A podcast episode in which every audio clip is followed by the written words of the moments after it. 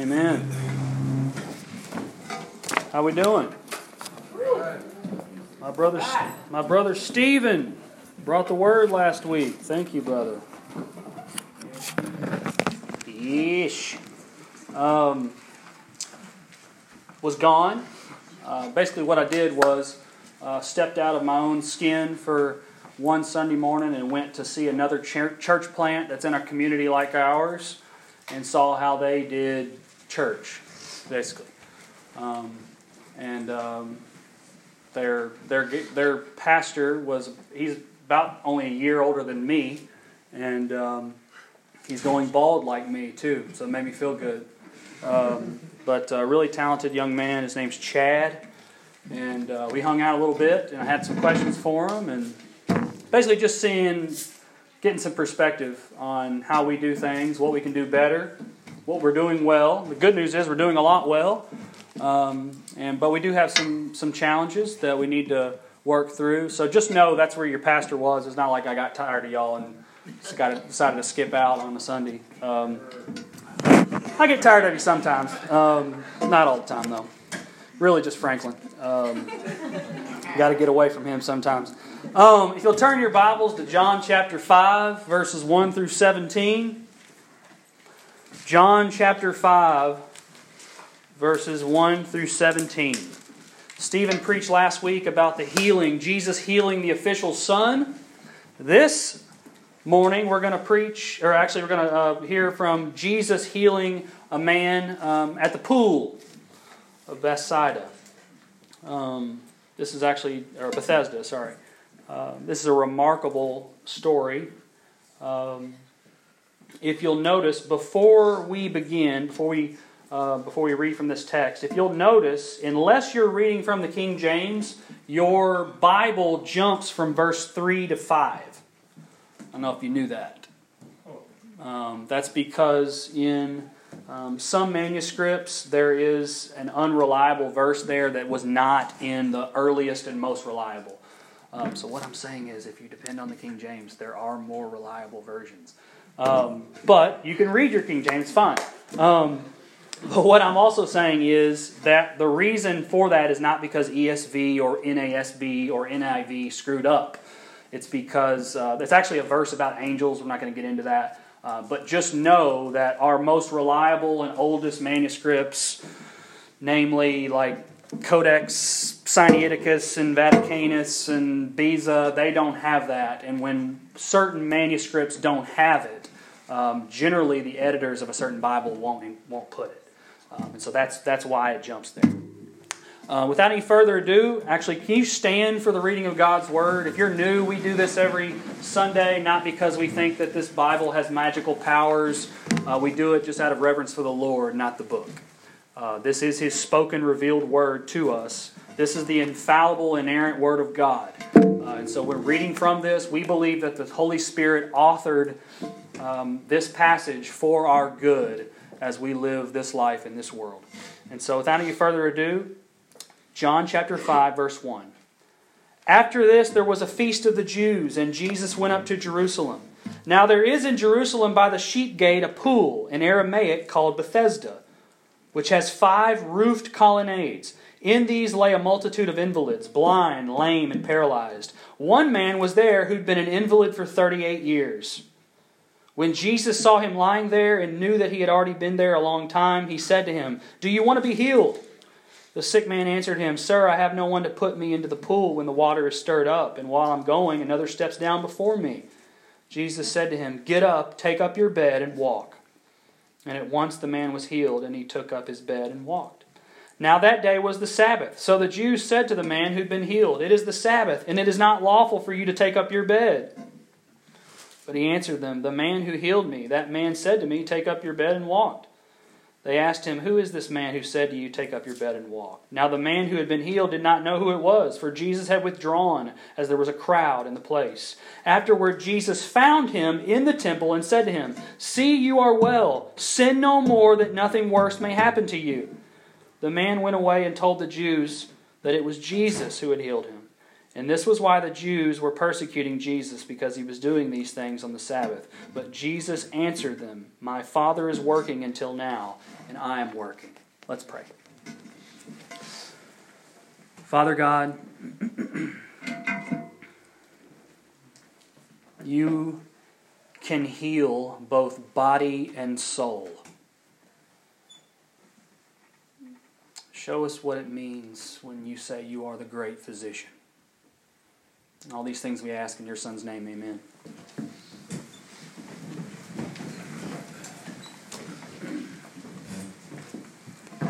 This morning, as we look at this remarkable passage, I want to submit to you one basic truth God's power to heal our broken bodies is both a blessing and a warning.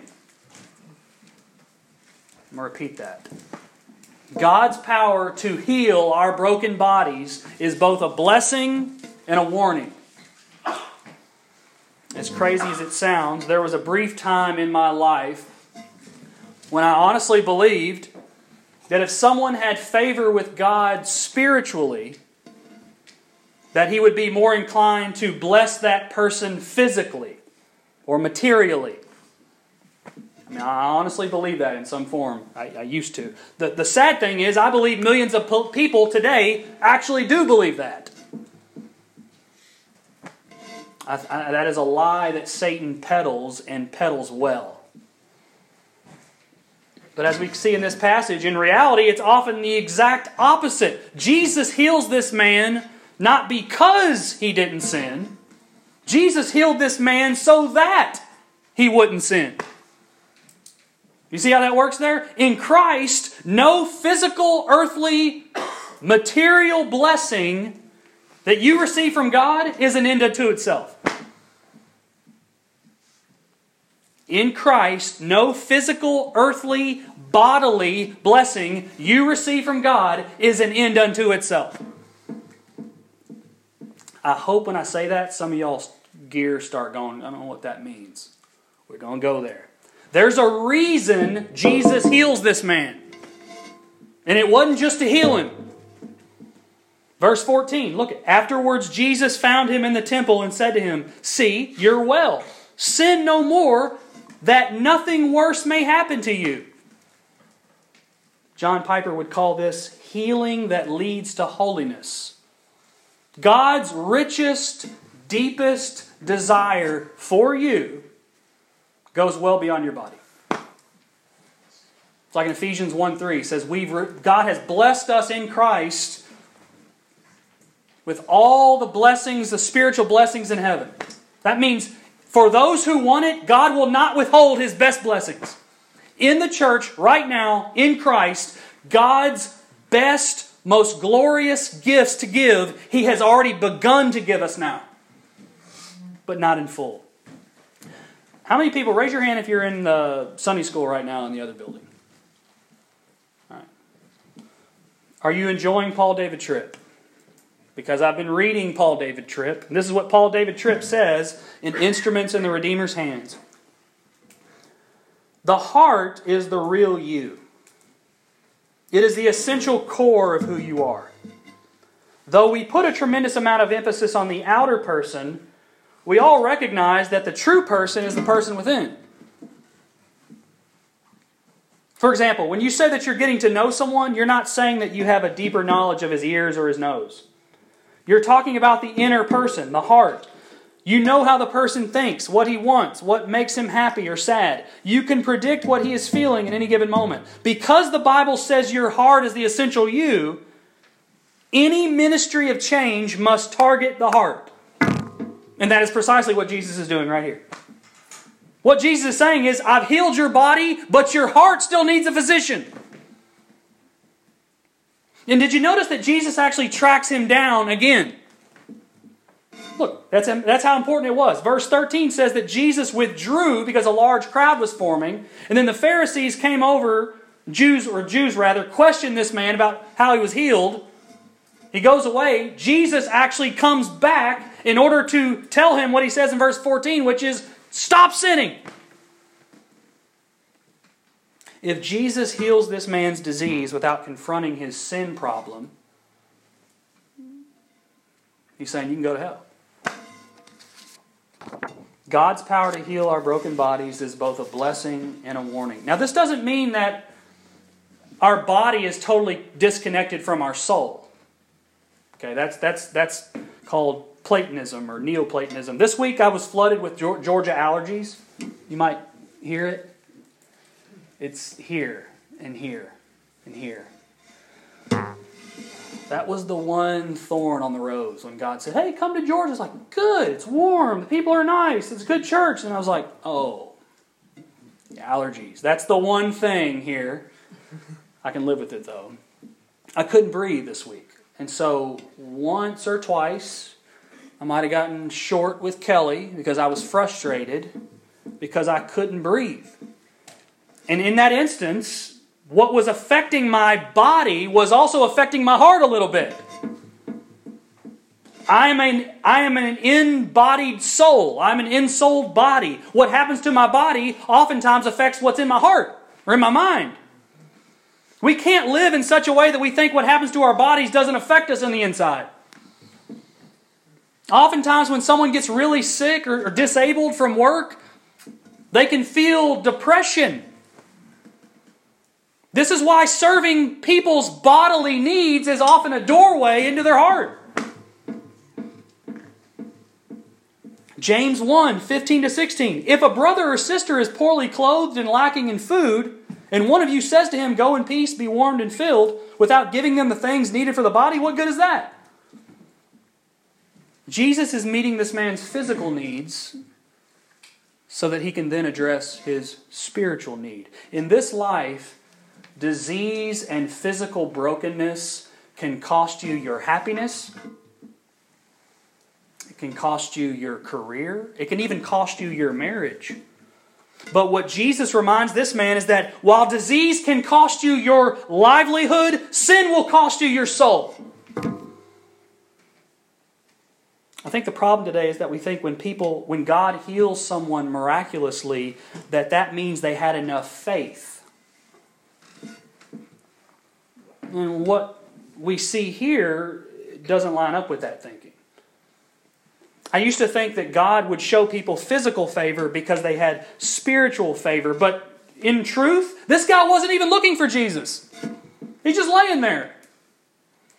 It's not like this was a super spiritual invalid we're talking about here. He was feeling sorry for himself, frankly. And did you notice he doesn't even ask Jesus to heal him? Did you hear about did you think about that? Verses 6 through 8. When Jesus saw him lying there and knew that he'd already been there a long time, he said to him, Do you want to be healed? Stop there. I'd have been like, uh, Yeah. Been laying here for 38 years. That's not what he says. Verse 7 The sick man answered him, Sir, I have no one to put me into the pool when the potter is stirred up. And while I'm going, another steps down before me. Stop right there. If I was Jesus, I'd be like, I, I know that, but do you? Look, look what Jesus says. Jesus said to him, Get up, take your bed, and walk. And at once the man was healed, and he took up his bed and walked. When Jesus asks this man if he wants to be healed, this invalid of 38 years, he doesn't even say yes. You know this saying that God only helps those who help themselves? This guy would have been plumb out of luck. But Jesus says, Get up. Get up. He ain't done with him, though. He comes back. Healing this man's body is not everything that God has in store for this gentleman. Friends, if you've been healed from an affliction or a disease or a situation in your life, God delivered you from it in spite of yourself. And the reason He did so was so that you would boast in the sovereign grace of God and you would flee from your sin. Jesus did not heal my wife of her cancer so that she could boast in her faith. Jesus did not heal Lee Parker of his tumor so that he could boast in his faith. Jesus did not heal Channing Wagstaff of his tumor so that he could boast in his faith. Now, that doesn't mean they didn't have a measure of faith. But Jesus healed Kelly and Lee and Channing not so that they could boast in their faithfulness to God. He healed them so that they could boast in his faithfulness to them. Do you see the difference? 2 Timothy 2.13, Ben just read it. If we're faithless, he remains what? Faithful. For what? Come on, you read it. You got to know it. He cannot deny himself. We're going to talk about that. I'm kidding. Church, hear me when I say this. We'll never know precisely why God chooses to heal those whom He does. But two things we do know it ain't because anyone deserved it. And secondly, if it doesn't bring them to their knees to worship Jesus, they wasted it. I think the real tragedy of human disease and sickness isn't when people don't get healed. I think the real tragedy is when they do get healed and they keep living a life of self indulgence and idolatry. Lance Armstrong is, by many people's estimates, the greatest cyclist to ever live. He won seven consecutive Tour de France victories. That's really hard. Sorry, I just I'm thinking about the movie Dodgeball when he's at the airport, but anyway, we'll get through that. Um, but as Armstrong said, he considered his victory over cancer greater than all seven of his Tour de France victories. He always said that. That's why he captured the love and the adoration of America. This guy was a cancer survivor. He had one testicle. It was perfect. I mean, not the. Backing up. The story was good. But as many of you know, in 2012, Armstrong was banned from Olympic sanctioned sports for doping. Repeatedly, Armstrong has been criticized for his lack of contrition. I mean, even when he went on, he admitted it on Oprah, I think, or, or said he was sorry on Oprah. And many people questioned if he really ever really got it. Much has been said about Armstrong's faith, and it's not for us here to say whether he is a Christian or not. But what we can say is this God's purpose for healing Lance Armstrong was not simply so that he could win seven Tour de France's. It was not simply even that he could inspire people to live strong. God's primary purpose for healing Lance Armstrong of his cancer was first and foremost so that he could repent and believe in Jesus. And if he cannot bring himself to do that, he has ultimately wasted God's grace upon his life. Well, Bobby, that's kind of judgy, isn't it? I mean, he did all that. You can't just say he's what. Yes, I can. Jesus heals this man, 38 years as an invalid, and then it's enough for him not to walk away, but to find him again and say, Let me tell you what the real problem is. Primary reason that people get sick in this life and their bodies fail is the same reason that people die. It's called sin. In the Old Testament, do you remember the? If you, any of y'all have read your Old Testament lately, remember those genealogies that you, most of you probably just skip over. It says, "And he died, and he died, and he died, and he died." Old Testament treats death like it's a foreign invader. It's not natural. That's not just Moses being redundant. Moses' message is these people aren't living. See, we get used to death because we've been to funerals and we live in a fallen world. But imagine if you're Adam or you're Seth. Wait a minute. We were supposed to live forever. Now we're dying. Sin has separated us from God. He separated us from the life and the goodness and the holiness of our Lord. The Apostle Paul says that we're under sin.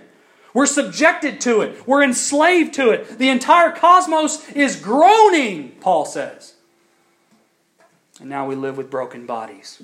You know, I was at Home Depot yesterday, and um,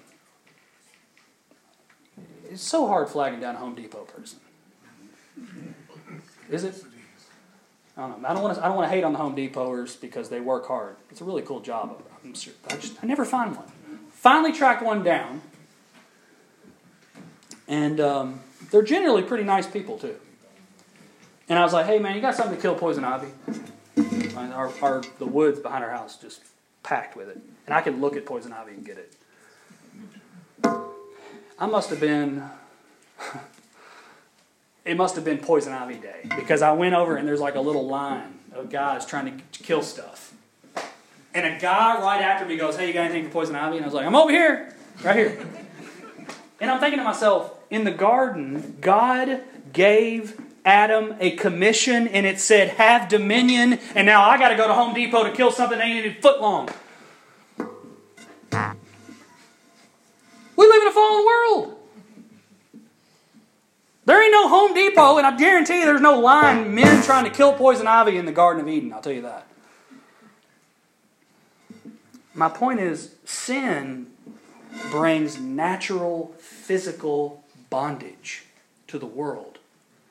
But it's not just natural, it's not physical, it's not just bodily, it's actually moral bondage. Sin darkens our minds and our hearts. Which is why so many people with incredible stories of healing continue to ignore the disease that's festering in their own hearts. These are people with sound health, sustained by the Almighty, but who are blind to the daily mercies of God, and their souls are black with greed, pride, and self. Romans chapter 2, verses 4 through 5 says this Do you presume on the riches of his kindness and forbearance and patience, not knowing that God's kindness is meant to lead you to repentance? But because of, did you notice that? Stop right there. His kindness is meant to lead us to something else.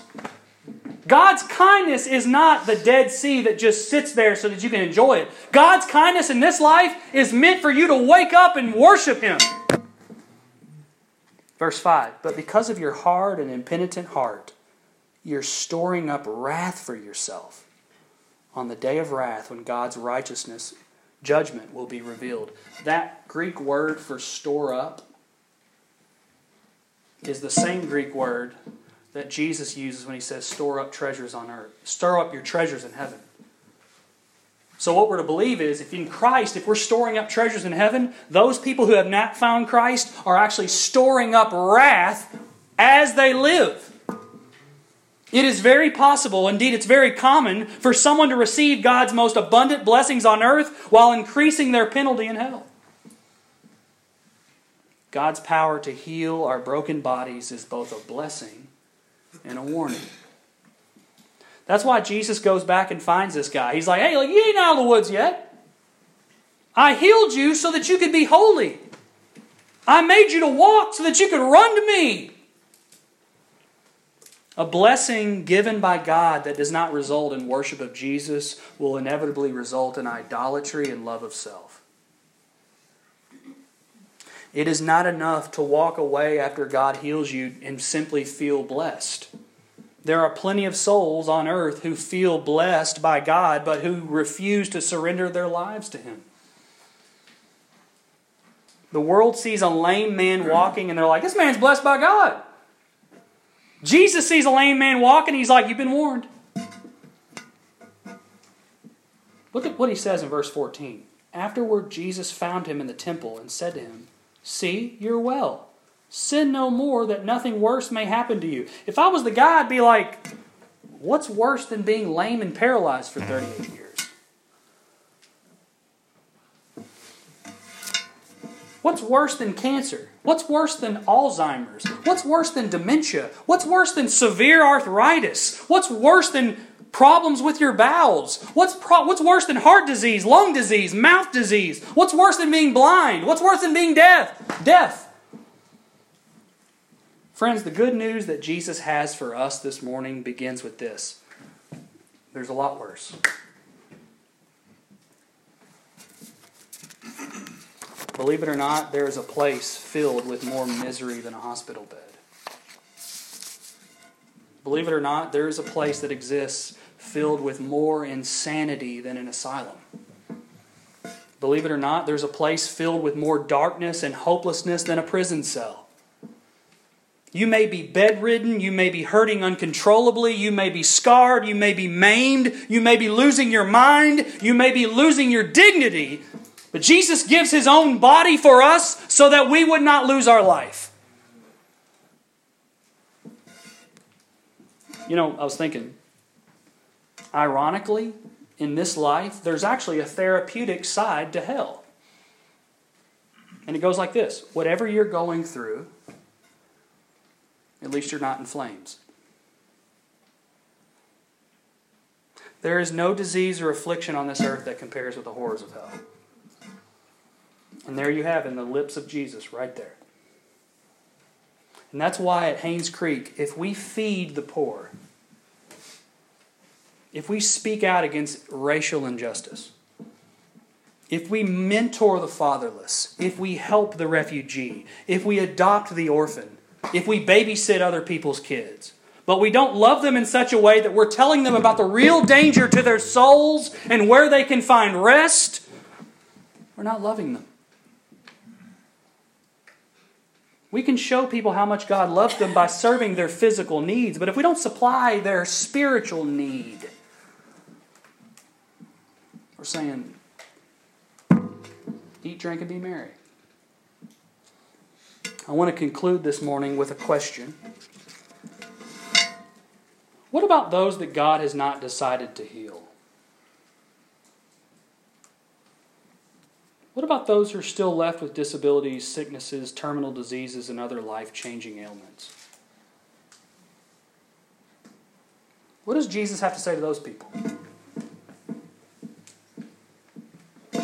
You know, we don't know if this guy, this invalid, went on believing in Jesus, but what we do know was that he wasn't the last invalid. Some of you this morning might be listening to this message going, I mean, Avi, I understand all that. It makes sense completely. Jesus comes up, says, Get up, said, Don't sin.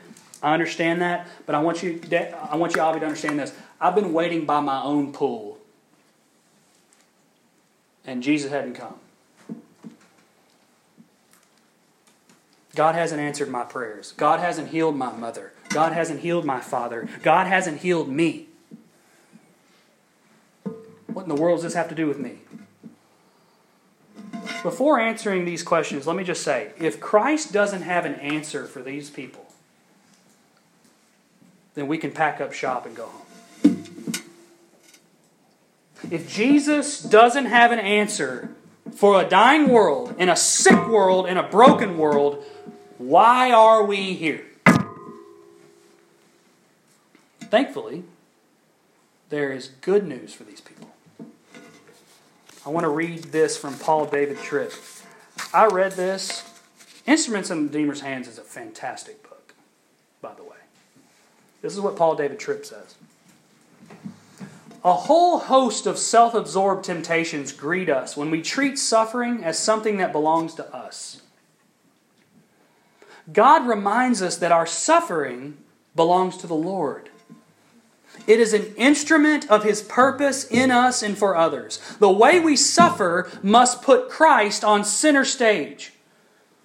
The Redeemer owns our disappointment and fear. He owns our physical and spiritual pain. He owns those crushing past experiences. He owns our rejection and our aloneness. He owns our dashed expectations and our broken dreams. It all belongs to Him for His purpose.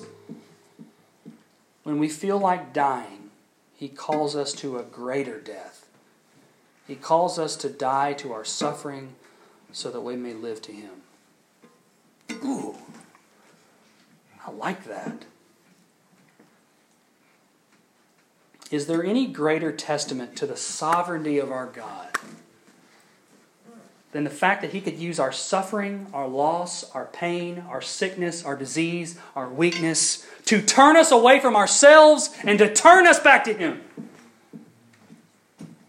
In Christ, there is a purpose for your broken body. If health and wealth is no sign of God's favor, then surely illness and disease are no sign of His disfavor. In fact, it can often be God's mercy upon us. If our brokenness brings us to trust in Jesus and to rely on Jesus and to cherish Jesus, how about this? How wild is this? Christians actually see God's mercy in their suffering. Friends, if our bodies are passing away and our hearts are what Jesus wants, And if our entire goal in this life is to deny ourselves and to seek after Him with our hearts, then let us count all joy to suffer in His name. God uses our brokenness for our good. Romans 8, verses 16 through 17. The Spirit Himself bears witness with our spirit that we're children of God. Verse 17. And if children, then heirs. Heirs of God and fellow heirs with Christ. listen, provided we suffer with Him, in order that we may also be glorified with Him. How unbelievable is it that our world looks on disabled and crippled and diseased people and calls them weak? And yet, our Heavenly Father can look at those very same people and see them suffering in joy and trusting in Jesus for their strength, and He can call them sons and daughters. Welcome to Christianity. Welcome to our faith. Welcome to Jesus. Welcome to the kingdom of God. Did you notice in Romans, Paul says, suffer with Him? Suffer with Him to the broken, to the sick. King Jesus looks down from heaven and he says, I know it's hard having a broken body. I know because I had one. But sin and death do not have the final say. In reality, to the unhealthy, to the healthy, his command is the same sin no more, receive me. darn Georgia allergies. This morning, if you have sound health, a good job, a great spouse, and a good church, good. Every good and perfect gift comes from Him. Amen? But don't you think for a second that those things mean you have favor with Jesus?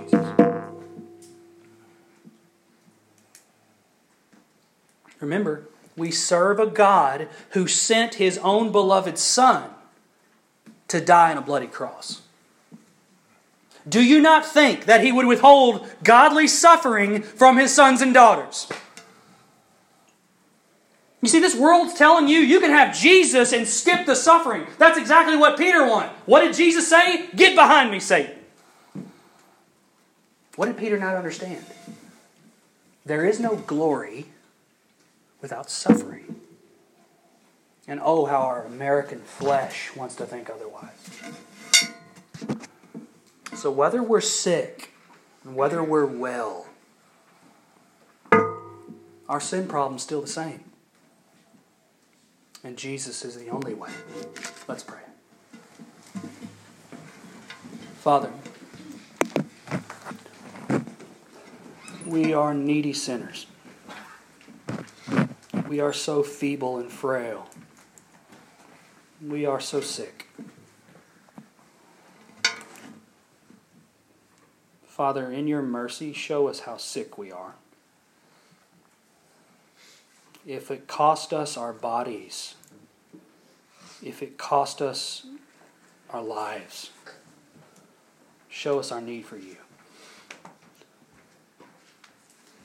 So that we may come to the great physician and say, We are unrighteous, but your Son Jesus is righteous. Father, if in this life there is no treasuring the gospel without suffering, then let us suffer in the name of Jesus. all these things we ask in your Son's name. Amen.